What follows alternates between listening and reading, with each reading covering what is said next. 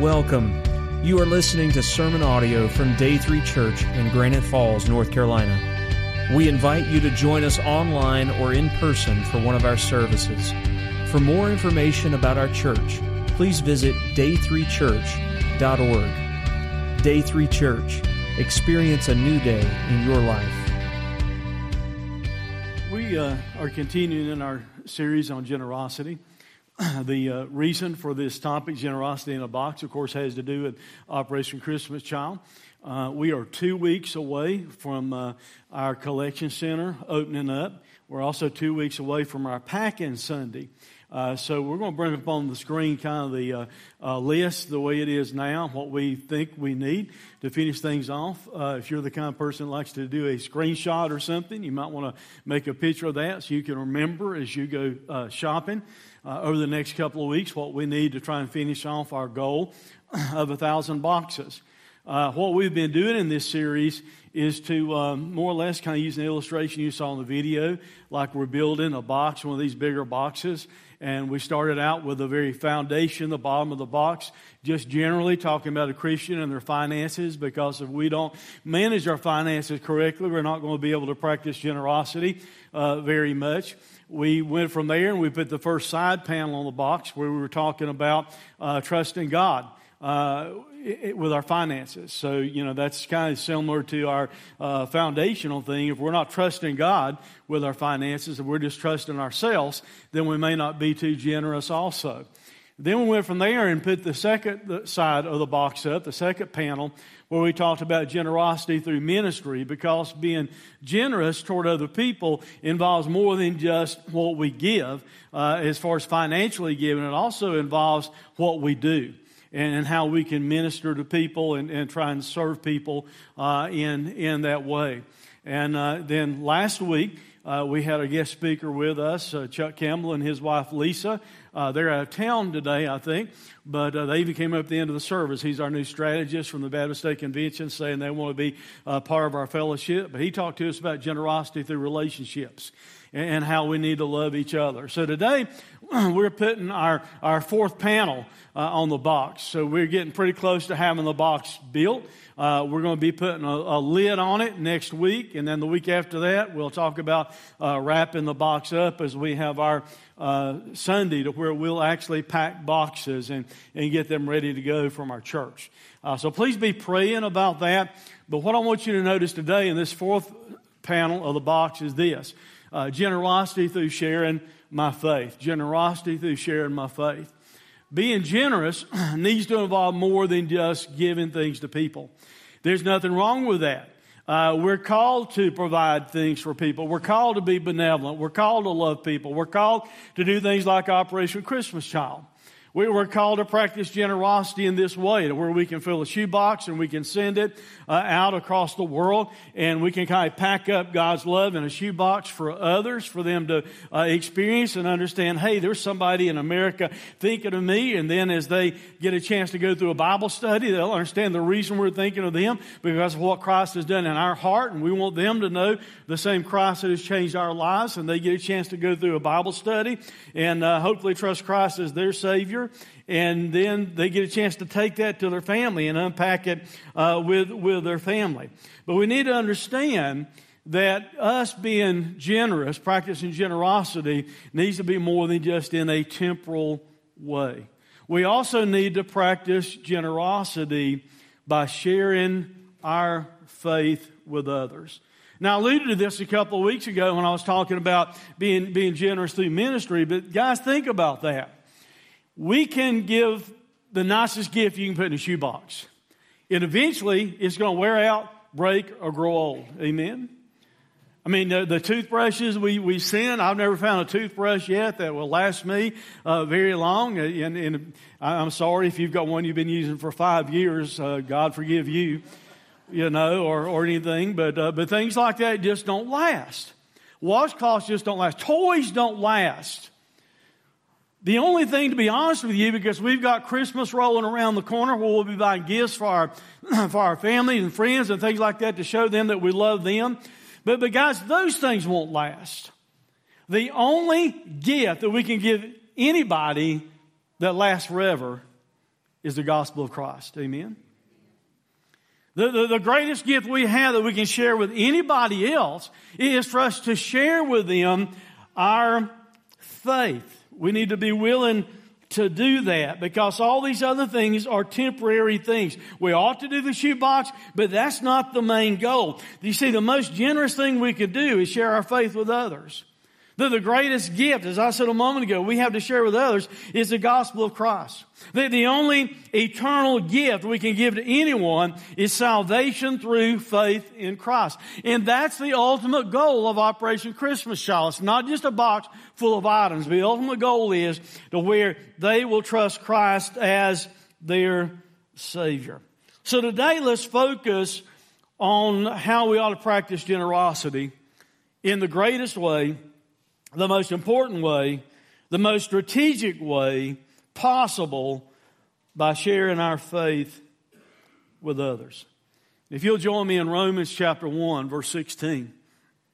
And we're going to pretty much hang out there today. I'll bring a couple of other verses in. Not being too terribly long ago, I dealt with this text from another standpoint. Uh, as we were just establishing the fallen nature of mankind. But, but today I want us to, to see the gospel in this passage of Scripture and, uh, and why we ought to share our faith in this passage of, uh, of Scripture. We've not done this uh, recently because I've been a little bit topical, jumping here and there. Instead of having a, a text we're staying uh, together in. But since we're here in this uh, text and you got your Bible with you, stand, stand with me in honor of God's Word as we read these, these verses, if you would. the Apostle Paul writes this in spite of God For I'm not ashamed of the gospel for it is the power of God for salvation to everyone who believes, to the Jew first and also to the Greek. For in it the righteousness of God is revealed from faith for faith. Some translations say faith to faith. As it is written, the righteous shall live by faith. For the wrath of God is revealed from heaven against all ungodliness and unrighteousness of men who by their unrighteousness suppress the truth. For what can be known about God is plain to them because God has shown it to them. For his invisible attributes, namely his eternal power and divine nature, have been clearly perceived ever since the creation of the world in the things that have been made, so they are without excuse. I want to suggest to you we can find some strong motivations in this passage of Scripture as to why you and I ought to share our faith. Father, we pray that you'd help us today as we look into this passage of Scripture. Father, we pray that you'd renew a commitment and a zeal within us to share our faith with others.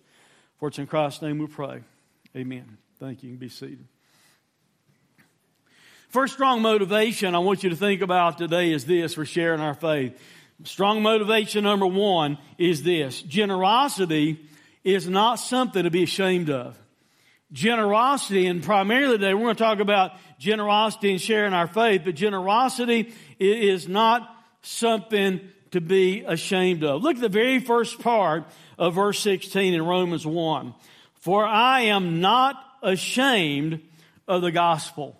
That little word for assigns a reason to it. I'll say more about that in a moment. All through these verses that I read, there's several times that Paul uses this word. And every time he is about to say something that he's assigning a reason to. Here he's going to, he's assigning a reason of something he just had said. We'll read that in just a few moments. But he said, for I'm not ashamed. And he uses the absolute negative there in the Greek. He said, I'm absolutely not feeling shame. And here's the way the tense of the Greek puts this.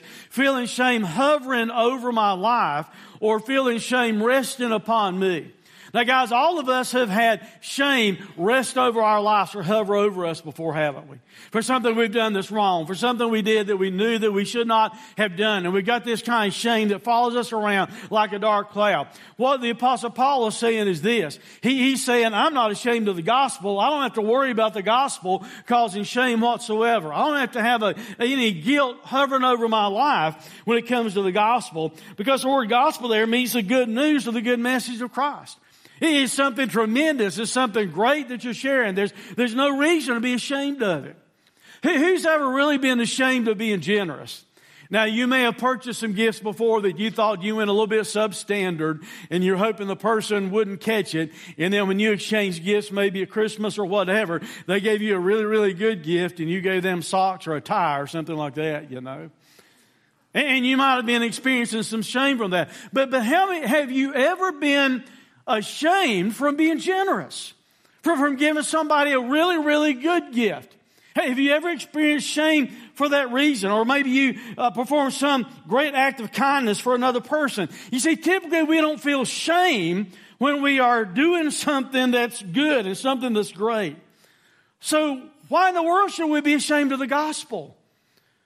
Why should we be ashamed of, of the greatest thing that God has ever done? A lot of people think that, well, the greatest thing that God ever did was just kind of speak all of creation into existence.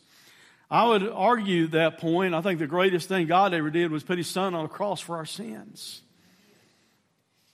So why in the world would we be ashamed of that? Why, why be ashamed to share your faith with somebody else? Why be ashamed to tell somebody good news? You're not telling bad news. You're telling the best news possible.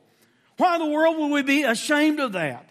Why, why even think that you even have to worry about being ashamed, especially of the effect of the gospel? Because if they receive the gospel that you share with them, there's always a positive effect of the gospel. There's no reason for you to ever experience shame.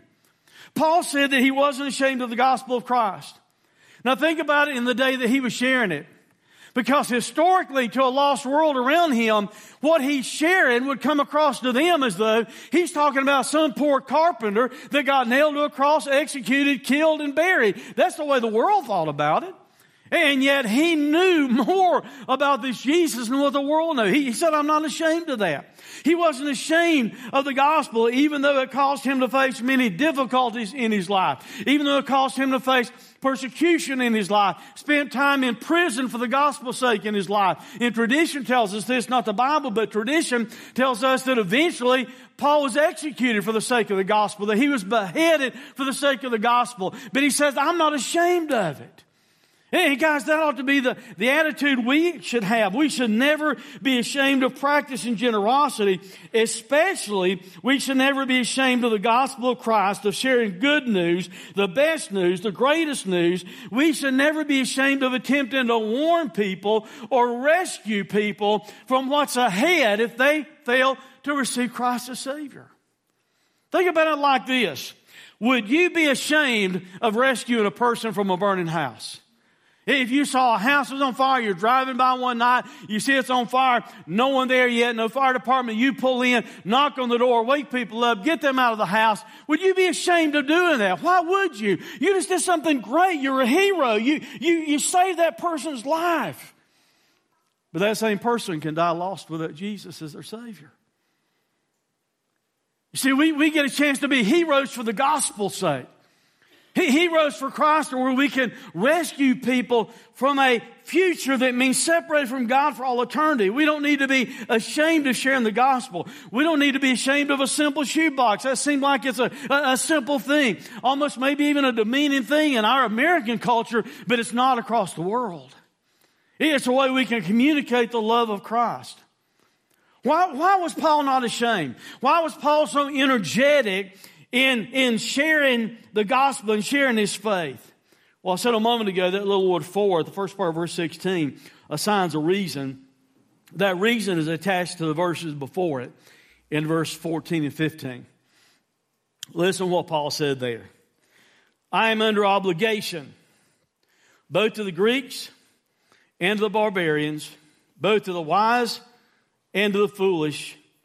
So I am eager to preach the gospel to you who are in Rome. He says I'm under obligation or I'm a debtor is the way some translations put it. Paul said I'm a person that owes something. I'm a person that's indebted. I, am a person, I've got this accruing debt placed upon me. I'm under an obligation. You see, what he's saying is this. Paul's saying because of what Christ has done in my life, I'm under an obligation to proclaim the gospel, to share the gospel, both with the, the Greeks and the barbarians. More or less that phrase means this. He's under an obligation, he's saying, to share the gospel with everyone. That's the point that he's making.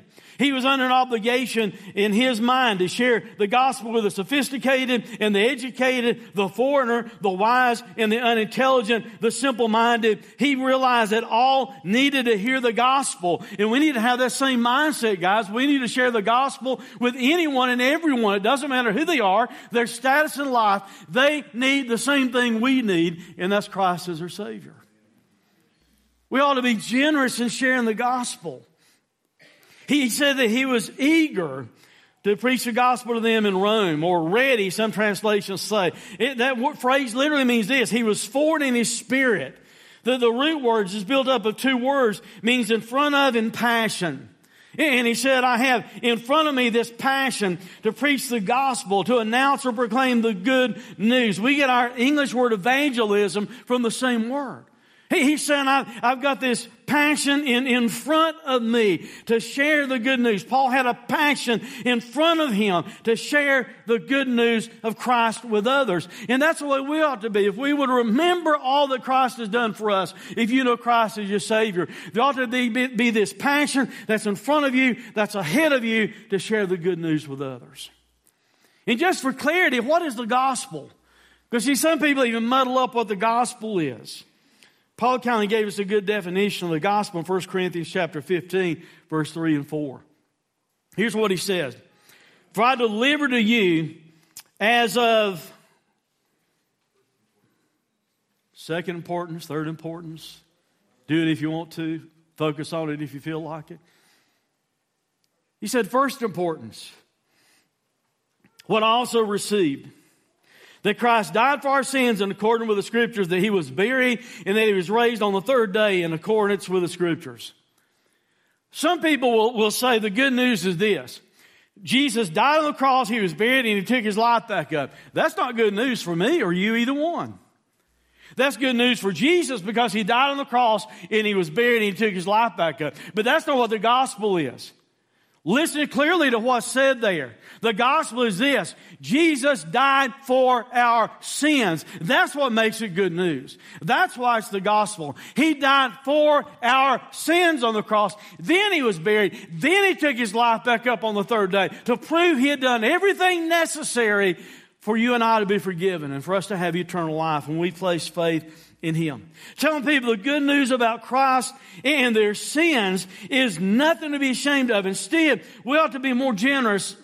And, and listen to what I'm about to say, and I hope you'll agree with this. You may not be practicing it, but I think it's true. We'll be more generous with the gospel than anything else in our lives. Why? Why should we be that generous with the gospel? Well, because it's powerful, and Paul tells us this. And that's the second strong motivation for us practicing generosity by sharing our faith.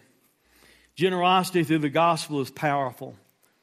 Look at the second part of Romans 1 16. He said, I'm not ashamed of the gospel of Christ, for it is a power of God for salvation to everyone who believes, to the Jew first and also to the Greek. And once again, the little word for there, he's assigning a reason. He is not ashamed of the gospel because it is the power of God. The, the, the, Greek word dunamis is used there. It means force, ability, strength, or miraculous power of God. It means to be able or possible. We get our English word dynamite from it, so you could even phrase it like this The gospel of Christ is dynamite. Amen? Some of you have been around here years. I've not told this story in a long time, but if you've been around here for years, you've probably heard me tell this story before. But I heard a story about a, a, a man that was going fishing, and he had a friend that was a game warden. He took the game warden with him. And they got out in a boat and they went out here in the middle of the, the water. And as soon as they got out there and found a place to fish, this guy that invited his friend, the game warden, to come with him, reached under the seat and he grabbed a stick of dynamite and he lit it and he threw it in the water. It blew up down in the water. And then here comes all kinds of fish to the top of the water. And he's taking a net and he's scooping the fish up. The game warden looks at him and said, You know that's against the law. And I'm going to have to arrest you for doing that. This man didn't say anything in the game warden, didn't defend himself. He reached under the uh, seat, got another stick of dynamite, lit it, threw it over in the lap of the game warden. Who in turn, guess what he did? He threw it in the water. and blew more fish to the top. See, the reason I tell that story is this. Jesus, our friend, has given us the dynamite of the gospel, and he wants to know if we're going to just hold on to it or if we're going to fish with it. If we're going to use it to try and reach other people. Because the, the, the gospel, guys, is, is dynamite. It's the power of God to salvation. It's the power of God to rescue, to save, to deliver. He said it's the power of God for salvation to everyone who believes. Now, every one of us ought to be thankful for that this morning. Amen? Aren't you glad it didn't just say to the rich people or the pretty people or the good people? It says to everyone. Aren't you glad it didn't say to everyone that works? To everyone that is good enough, to everyone that strives and, and they try hard enough. That's not what said either. It tells us that the gospel is the power of God for salvation to everyone who believes, to any, every, the whole. Anyone that will have faith and give credence, have this moral conviction of the truth of the gospel. That's what brings about salvation. You see, being generous with the gospel is a very, very powerful thing. The very gospel message, the good news of Christ, and what he's done by sacrificially dying and paying for our sins on the cross. That is the power of God to salvation. It's not powerful to be legalistic and say, well, you have to be good enough and you have to work your way to heaven. No one wants to gravitate toward that, although we live in a world that people try to gravitate toward that because they like to pat themselves on the back and say, look what I did to get to heaven. Doesn't work like that. The only thing I can say is, woe is me. I'm undone a sinner, like Isaiah said. The only thing I can do is place faith in Jesus, admit that I'm a sinner, and place total faith in Jesus. That's the power of God to salvation. You see, if you want to see the power of God, don't just look at creation and other things that God has done. If you want to see the true power of God in His greatest display of His power, all you have to do is do this. Look at the cross and look at the empty tomb. That shows the power of God. That shows how powerful God is. The gospel of Christ is God's power that rescues us, saves us, delivers us. The gospel is God's power for salvation to everyone, no matter who they are or what they've done. Isn't that good news? That's what the gospel is. It's good news. No matter who you are or what you've done. If you're someone here this morning, you've never trusted Christ as your Savior, and you've been holding out because you think you have to be good enough and you have to change your own life, that's not the gospel. The gospel is you come just like you are and you trust in the finished work of Christ on the cross, and then He saves you, and then He changes your life. We get the cart before the horse. To everyone not who works, to everyone not who's good enough, as I've already said that a moment ago, because none are good enough. The Bible says there's no one good, no, not one. The gospel is God's power to salvation to everyone who believes. But in order for them to believe, they have to hear, don't they? In order for them to believe the gospel message, somebody has to tell them the gospel message. Somebody has to be generous with a gospel message. And one avenue of that is Operation Christmas Child, because people all across the world get to hear about the gospel and they get to hear about salvation through Christ. They get to hear about the gospel being God's power for their salvation. But guys, it's not just about us doing this once a year. It's about us doing it all the time being generous with the gospel because I think this text also tells us this. We need to practice generosity by sharing our faith as a lifestyle. By sharing our faith as a lifestyle. Generosity through the gospel should be a lifestyle for us who know Christ as our Savior. He goes on and he says this in verse 17 For in it, talking about the gospel, for in it, the righteousness of God is revealed from faith to faith or faith for faith. As it is written, the righteous shall live by faith. Uses that little word for again. He's assigning a reason still. Why in the world should we be generous with the gospel? He's assigning a, a, a reason for in it. And as I said a moment ago, he's referring to the gospel there, in it. The tense of that in the Greek means it's in a fixed position of rest. So, in other words, in a fixed position, the gospel does this. The gospel has the very righteousness, the very righteousness of God. That phrase righteousness means justification provided by God. It means that God makes us righteous. We don't make ourselves righteous. We are not righteous. We're sinners. All of sin and fall short of the glory of God. He makes us righteous. He makes us just. He proclaims us just when we trust Christ as our Savior. God looks at us even though we're guilty and He says, as far as I'm concerned, you're innocent because my Son died on the cross for your sins. And I don't see you anymore. I see the righteousness of my Son. I see the blood of my Son. And that's why I'm proclaiming you innocent even though you're guilty. He said, for in it the righteousness of God is revealed and that means to take the cover off or disclose. He's, he's disclosing how righteousness is received from faith, for faith, or to faith, depending on your translation. From faith indicates the origin of where our persuasion or our credence or our faith comes from. From faith into or for means it, that, that phrase denotes the point reached. In other words, from faith, we get to the point reached that we have faith ourselves. Now, I'll say more about that in a moment. It is written. That means it's graved, like it's chiseled in stone. It's eternally written, as far as God is concerned, that the righteous those who've been proclaimed innocent by God. Those who have been justified. Those whom God says, even though you're a sinner, I've proclaimed you innocent. I proclaim you not guilty anymore because you've trusted in my son. The righteous shall live. They shall live their lifetime, their, their liveliness, their, their, to be quick in their lives. That, that happens by faith. Once again, that's, that's the note in the place that we get to where we have faith. We have credence of trusting in Christ. Now, I want you to think about those word studies for a minute. We said from faith to faith. And that phrase, from faith, talks about the origin. The origin of our faith is God. Amen? It's not something we muster up, it's not something we develop. The origin of our faith is God.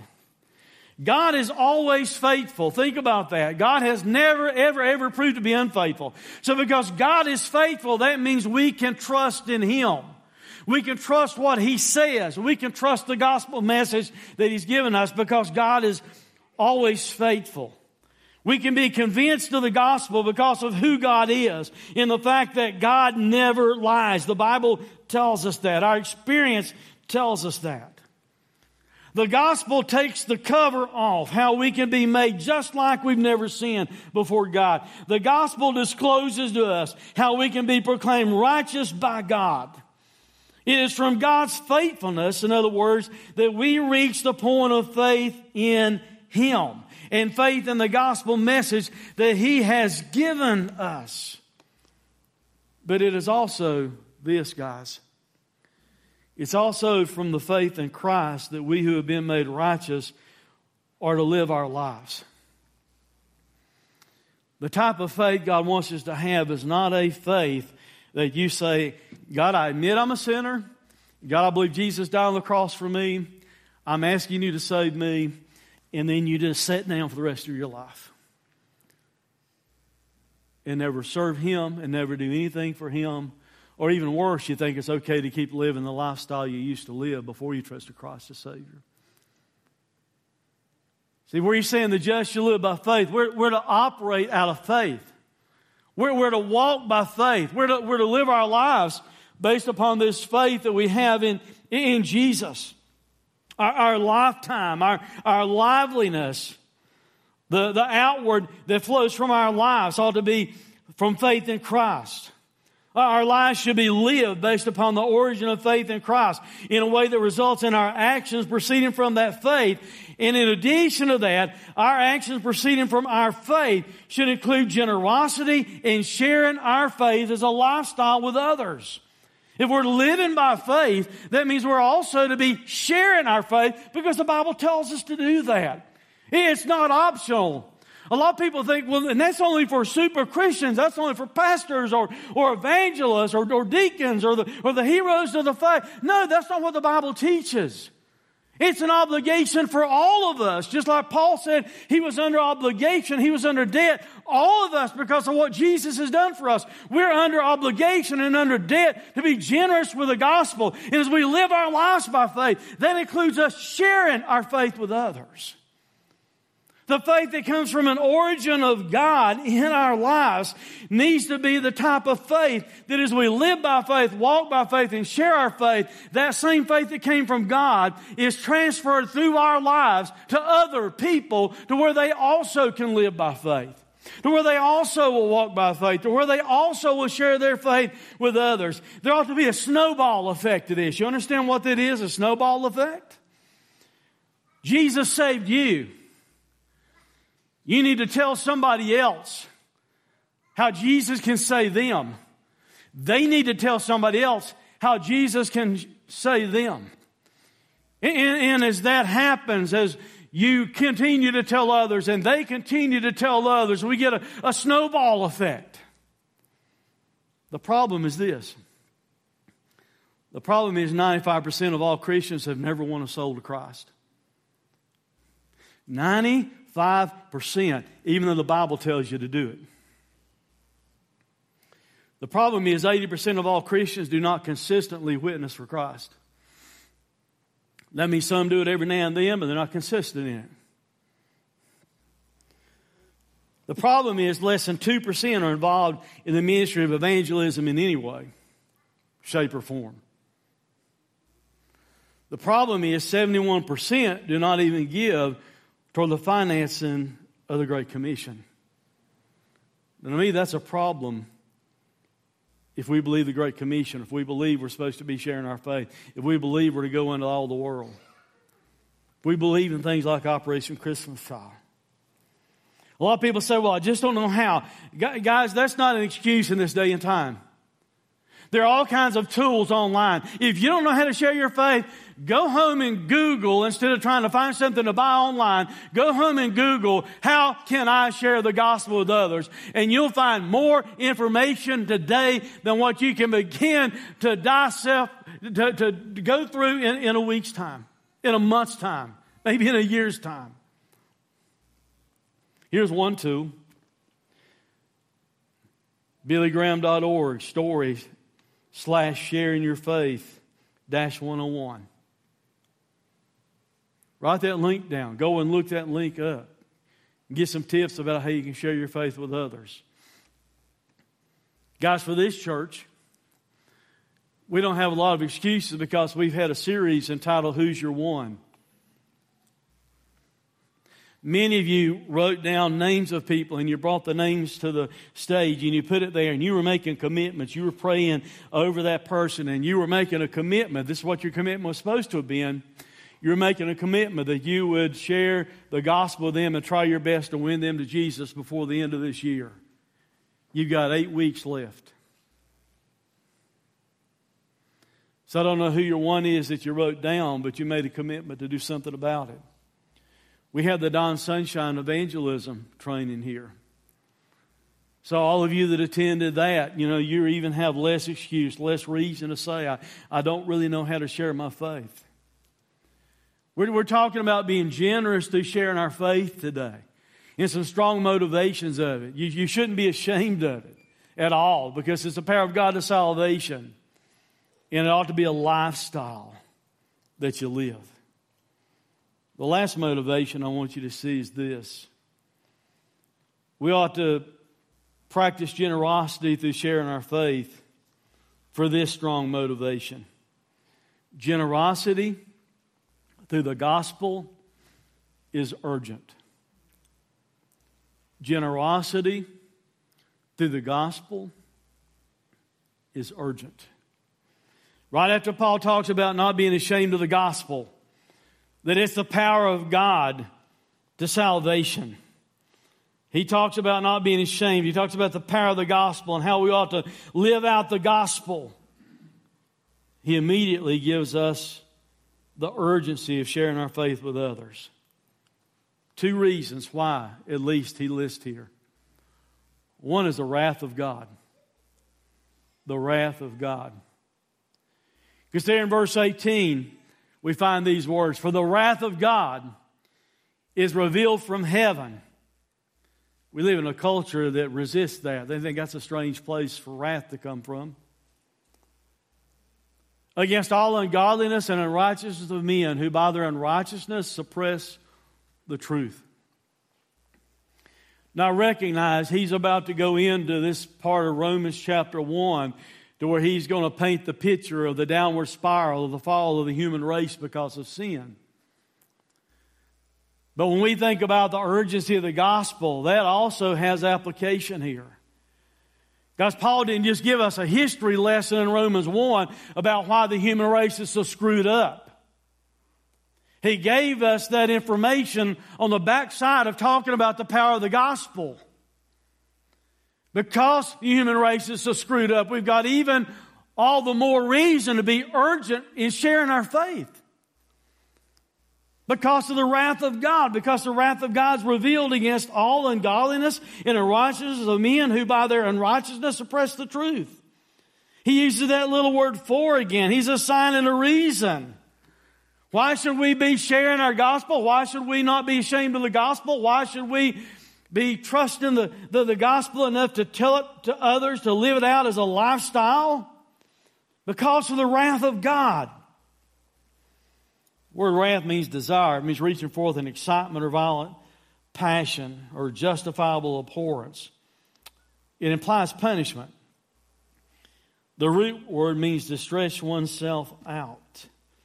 And it gives a picture of God stretching himself out over mankind in judgment. He says the wrath of God is revealed from heaven. Same phrase we saw earlier, same word we saw earlier, to take the cover off or disclose. So the wrath of God, God discloses, He takes the cover off.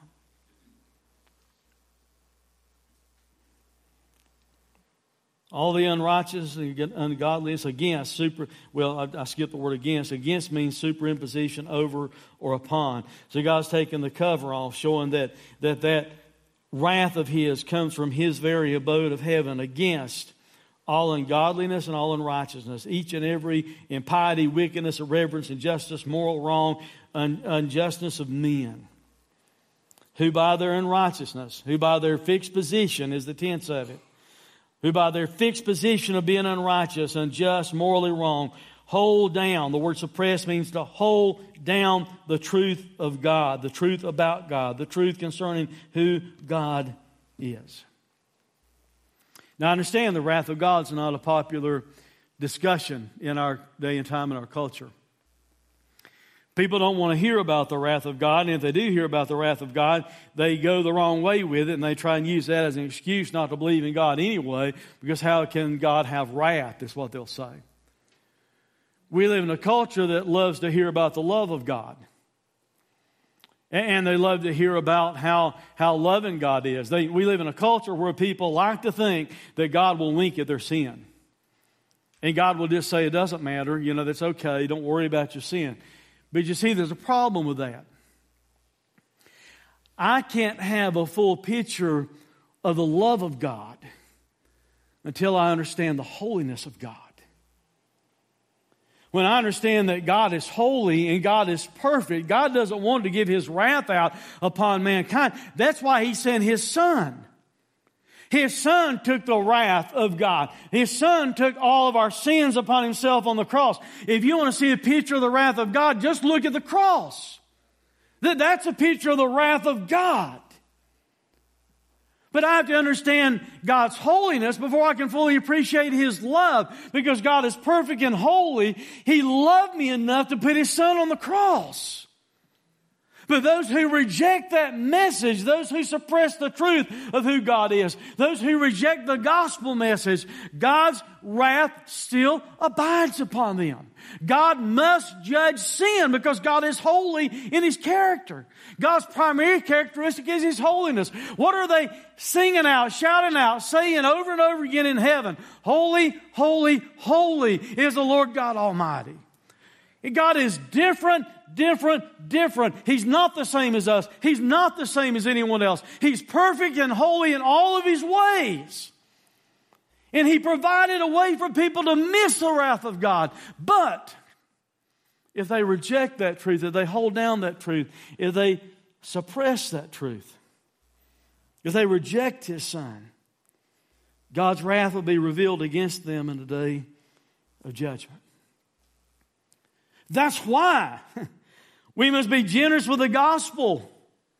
There, there, there are people who are lost without God. That's why we need to be generous in sharing the gospel because the, of the wrath of God. That ought to give you and I an urgent motivation to share the gospel.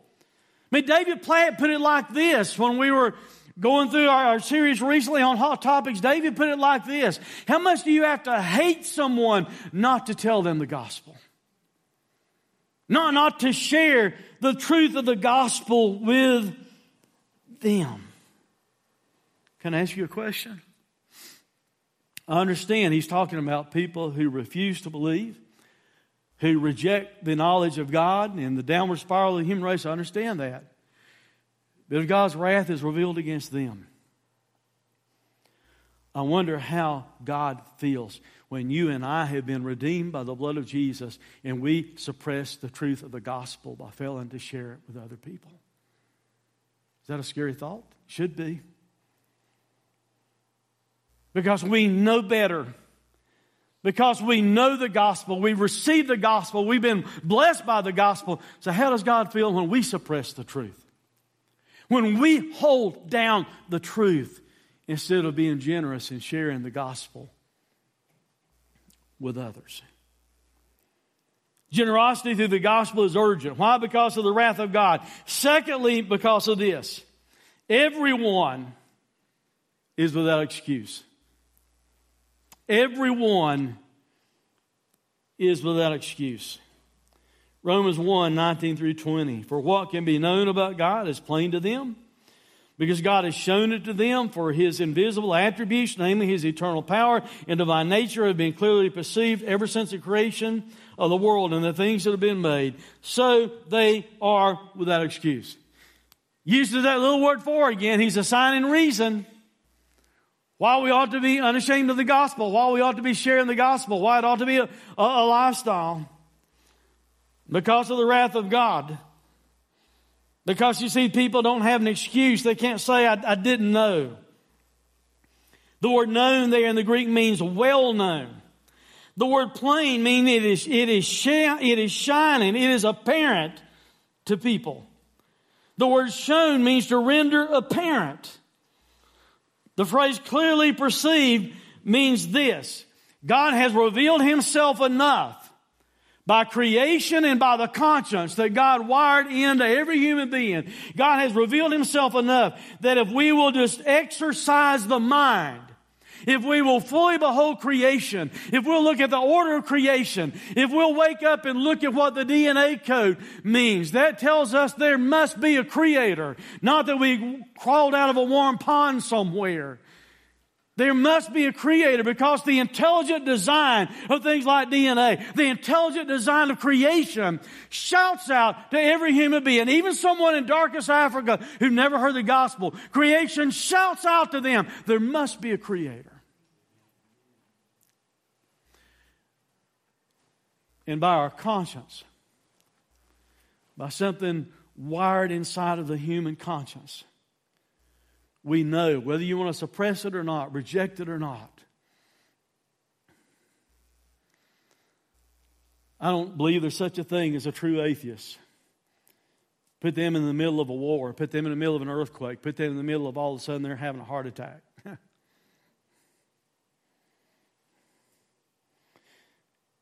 if people would just look at creation and consider the conscience God has wired within them, if they would simply clearly perceive that, if they had exercised the mind, if they would fully behold through creation and through conscience, God has made His reality known to all men. God has revealed Himself. This is what this text is teaching. God has revealed Himself sufficiently so that every human being is without excuse. And the phrase without excuse means indefensible. It means you don't have a legal plea. You don't have an argument. You don't have a way out. Everybody is accountable before God. And because everyone is without excuse, we who know the gospel, we're under an obligation to be generous, to practice generosity by sharing our faith. Because of the wrath of God, because of the truth that every human being was without excuse, we as Christians must be generous through sharing our faith, through sharing the gospel with others. We're not to be ashamed of the gospel. Why be ashamed? The gospel is the power of God to salvation. Why be ashamed of that? Why not share it with others? We're to take faith that God has given us and give it to others. Generosity and, and sharing our faith should be our, our lifestyle from faith to faith. Our generosity through sharing our faith is urgent because of the wrath of God and because everyone's accountable before God. No one has an excuse. Can I back up and ask you a question again? How's it going with who's your one? I've not hammered that since the series because I wanted to give you time in the Holy Spirit time to this work in your life and remind you I wrote a person's name down. And I brought it to the stage and I prayed and I said, God, I'm going to try and lead them to faith in your son before the year's end. How's it going? One of mine I've had difficulty with because he, he changed jobs and he moved to a different area. So I'm going to have to go on a road trip here one day before long to go see him. Try and share the gospel with him. We've got eight weeks left before the new year.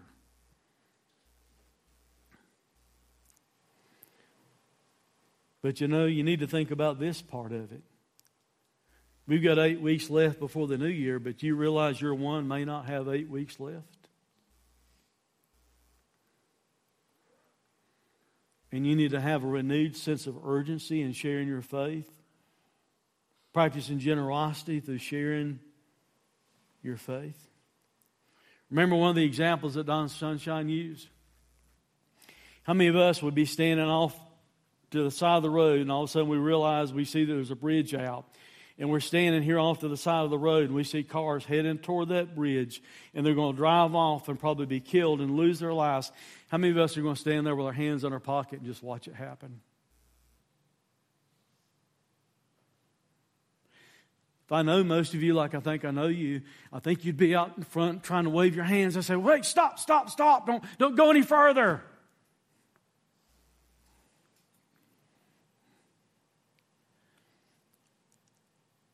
We live in a world where people's bridge is out between them and a relationship with God.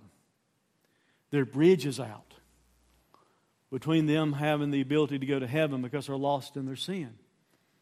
Their bridge is out and we know who the bridge is. We know Jesus is the bridge. We know His cross is the bridge. We know the gospel message is the bridge. And guys, we ought to be waving our hands and saying, hey, hey, stop, don't go there. Don't, don't go into eternity without Jesus. And we ought to be practicing generosity by sharing our faith. See, here's why God loves them and proved it by putting His Son on the cross to pay for their sin. That's a huge degree of love, isn't it? I want to see people go to heaven too, but I can't tell you I could let Jared, my only son, die for you. I don't know I've got that capacity. God does. God loves your one. God loves the lost in this world. He proved it by putting his son on the cross. The question is will we love them? Do we love them? Will we love them? Will we share the gospel with them? That's the question. We know God loves them. He proved it by putting His Son on the cross. But, but will we love them? Will we be generous by sharing our faith with others? Will we be generous by sending shoe boxes, by meeting our goal and sending shoe boxes where people can have the, the gospel shared with them about shoe boxes? You remember the stat that's been mentioned two or three times in this series? Bethany said every 15 to 16 seconds, somewhere in that range, somebody in the world trusts Christ as their Savior because of Operation Christmas Child. How can we not meet that goal? How can we not do everything we can to send all the shoe boxes we can that others might hear? Because us just doing that's not enough. We need to be generous ourselves by personally sharing the gospel with others. So here's the invitation this morning. If you personally need Christ as your Savior and you're someone that you've recognized this morning, you've never really trusted Christ. Some people think it means being good. Well, good luck at that. I've been a pastor for 35 years now. I still struggle with being good sometimes. How about you?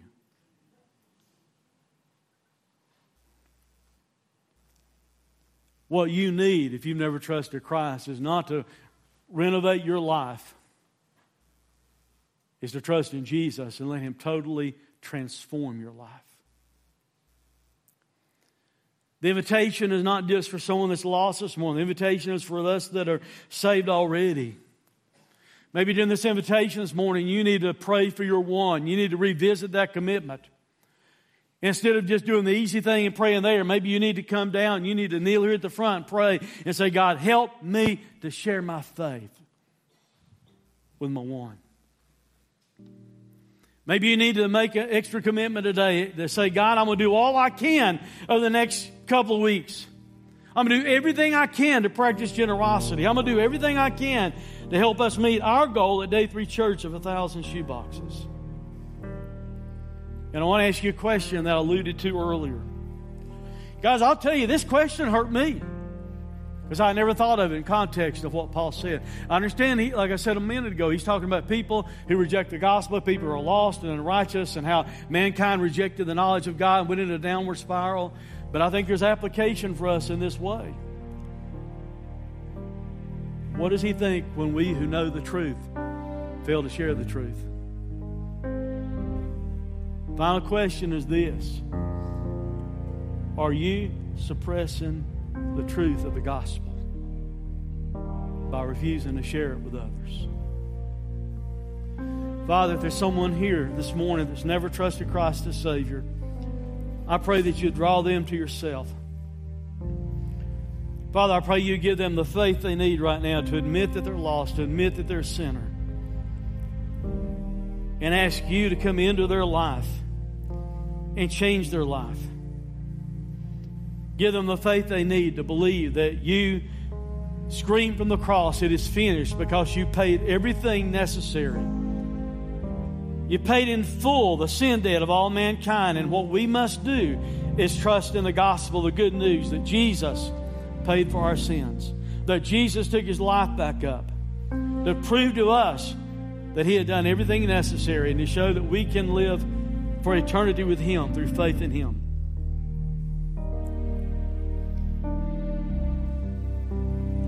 Father, help us to remember who our one is or who our several may be that we make commitments about. God, open doors for us to share the gospel not just with the one, not just with those we've written the name down and brought to the stage weeks ago.